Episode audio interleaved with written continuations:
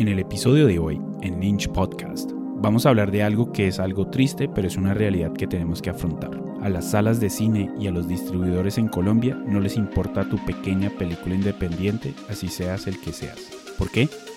Porque no eres Disney.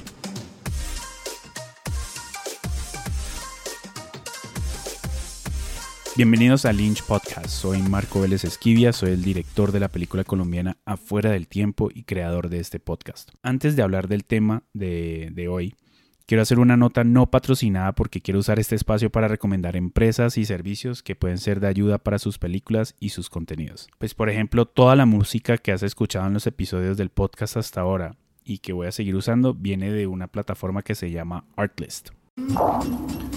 We're the creators. This is our choice. We wake up for this. We barely sleep for this. Strong like a tree. We fight for our vision. Oh, I've been running. We laugh, hate, love, forgive.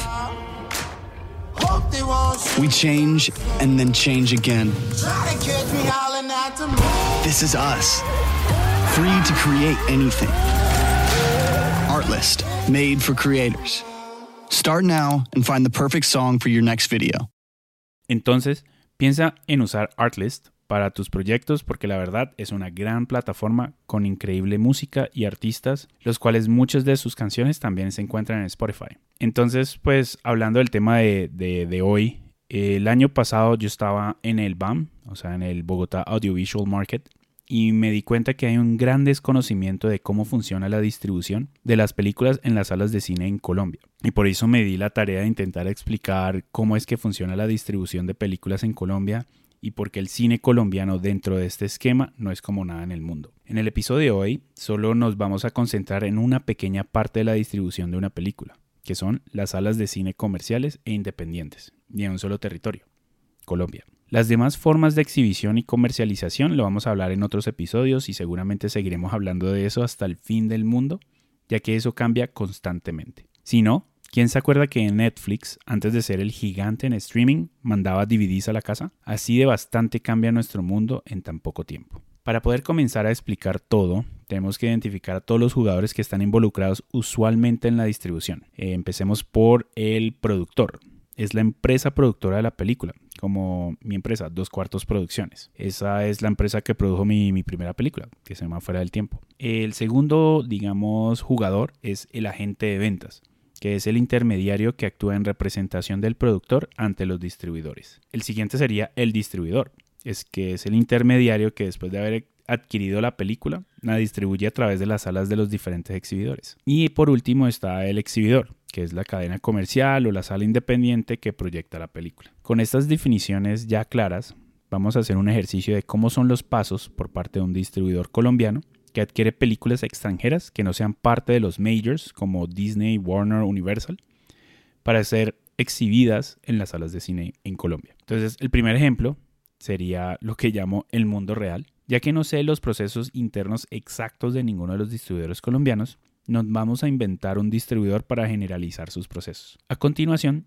explicamos cómo la empresa de distribución de películas, llamémosla Lynch SAS, adquiere y distribuye películas. Primero, los programadores de Lynch van a festivales y a mercados en búsqueda de películas para distribuir. El siguiente paso sería que los programadores de esta empresa hablan y negocian con los agentes de ventas de las películas que están interesados en distribuir. Siguiente, Lynch paga un valor, que es un mínimo garantizado, por el licenciamiento de la película para su distribución en salas de cine en Colombia. Y por último, pues Lynch distribuye la película en Colombia a través de las salas de cine de los exhibidores.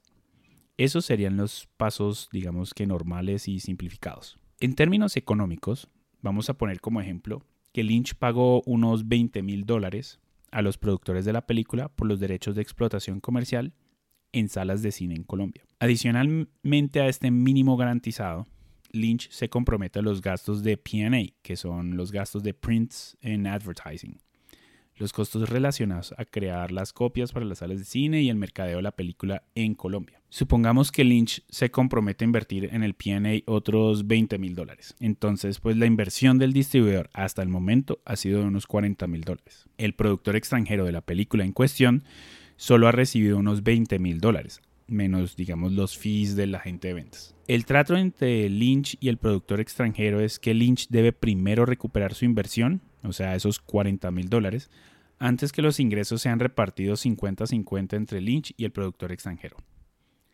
El trato entre Lynch y los exhibidores de las salas comerciales e independientes es normalmente de un 50-50 sobre los ingresos por la, por la boletería de la película. Tomando el costo de la boleta promedio en 8.700 pesos del 2018, eso significa que Lynch recibe unos 4.350 pesos por cada boleta. Una nota que debo hacer es que cada exhibidor tiene un porcentaje diferente. Unos toman el 60, otros el 55 pero digamos que la gran mayoría de las salas son el 50%. Lastimosamente, uno, el productor pequeño, no tiene mucho poder de negociación y literalmente pues se recibe a lo, lo que ellos quieran darnos. Volviendo a nuestro ejemplo, esto significa que para que Lynch recupere su inversión debe hacer alrededor de unos 30.000 espectadores más o menos. Ese sería como el primer ejemplo de ese distribuidor y en ese caso de películas extranjeras. Pero pasemos al, caso del ejemplo del cine colombiano y cómo funciona. Siguiendo este ejemplo anterior con la misma distribuidora que la estamos llamando Lynch, pero vamos a hablar de una, de una película colombiana. A continuación, explico cómo la empresa de distribución adquiere y distribuye esas películas colombianas. Y solo hay un paso. Lynch espera que los productores colombianos le escriban y les pida el favor de distribuir su película. Ese es el único paso. Digamos que Lynch diga que quiere distribuir la película colombiana que le llega. Eso significa lo siguiente. Pues Lynch no va a dar ningún mínimo garantizado al productor colombiano. Ya que no va a dar ningún mínimo garantizado por los derechos de explotación comercial, lo que va a proponer es que se repartan los ingresos de la siguiente manera. Los exhibidores se quedan con su 50% o lo que ellos decidan. El productor se va a quedar con un 35% y Lynch se va a quedar con 15%. Y por último, pues el productor colombiano debe pagar por el PA. Entonces, una nota importante que debemos hablar de esto es que ante esta problemática, las películas colombianas reciben dos ayudas por parte del Fondo para el Desarrollo Cinematográfico son unos 50 millones de pesos para destinarlos a ese PA y el otro es un estímulo de hasta 2.200 pesos por espectador y pues eso tiene un, límite en, dinero. Una otra nota importante que debemos de hablar es que los distribuidores de películas colombianas o que distribuyen películas colombianas reciben una ayuda por el fondo también de hasta 20 millones de pesos.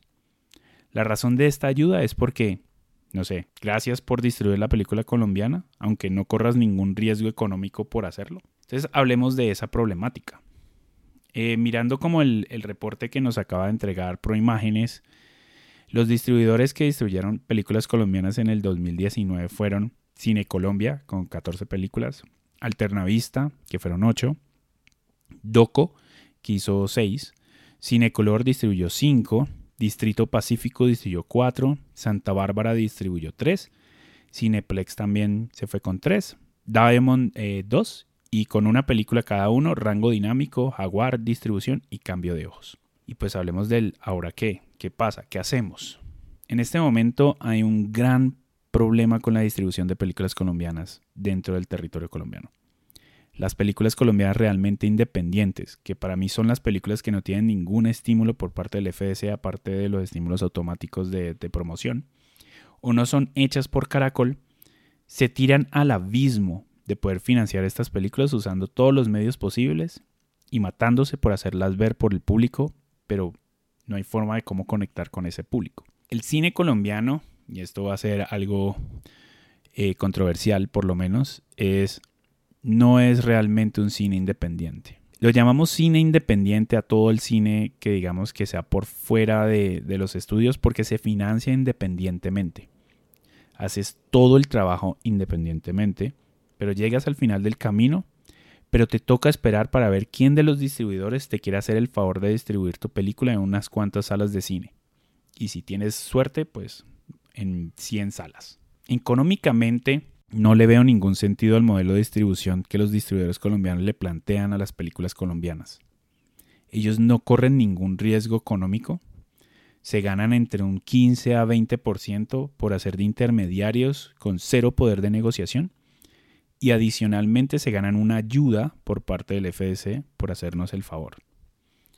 A los productores colombianos nos toca inventarnos una nueva forma de distribuir nuestras películas, porque bajo este sistema estamos destinados a que las películas colombianas independientes dejen sus esfuerzos para no salir en salas, pero para explotar todas las otras ventanas que tienen. Bajo este modelo, tiene más sentido venderle mis películas a Netflix que sacarlas en cine colombianas. Pero ¿sabes algo más?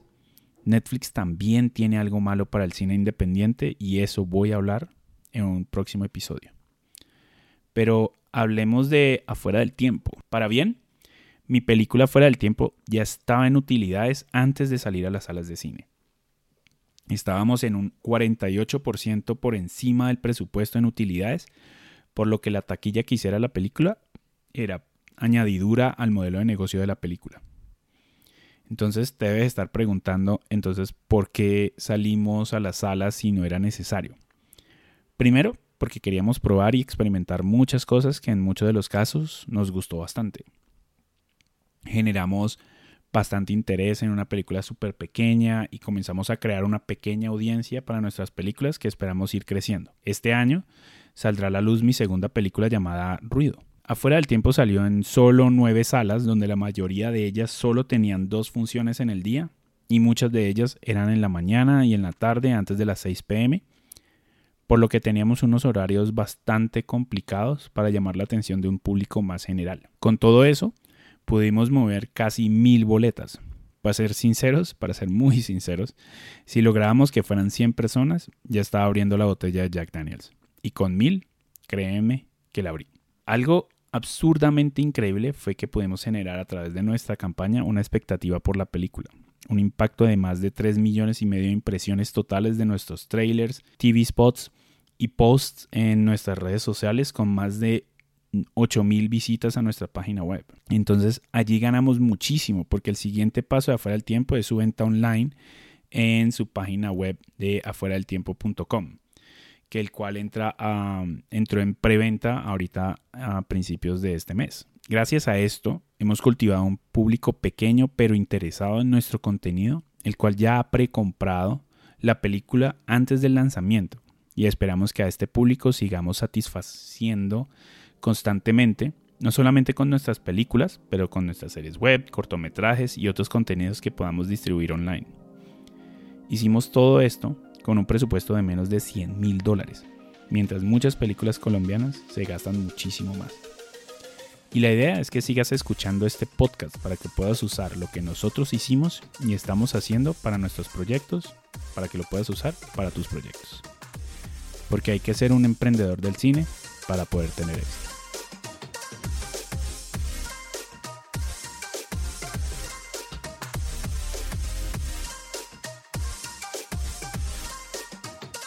Recuerda que puedes seguir este podcast en Apple Podcast, en Spotify, en Google Podcast y hasta en Deezer y en YouTube. Y ojalá nos califiques y nos dejes comentarios en estas plataformas, ya que eso nos da más visibilidad para otras personas. Para leer una transcripción de este episodio, entra a lynchanima.com slash podcast y busca este episodio. Si quieres más contenido adicional a este podcast, puedes visitar nuestro blog en lynchanima.com slash blog y encontrarás una gran cantidad de artículos relacionados sobre cómo hacer cine. También te puedes suscribir a nuestro newsletter donde recibes al email los últimos episodios del podcast, así como los artículos más destacados del mes de nuestro blog. Recuerda que nos puedes seguir en nuestras redes sociales en Facebook e Instagram para estar enterado de todo el contenido que estamos generando. Y con eso los dejo. Buena suerte y nos vemos allí corriendo en el maratón. Mi nombre es Marco Vélez y esto fue Lynch Podcast. See you, amigo.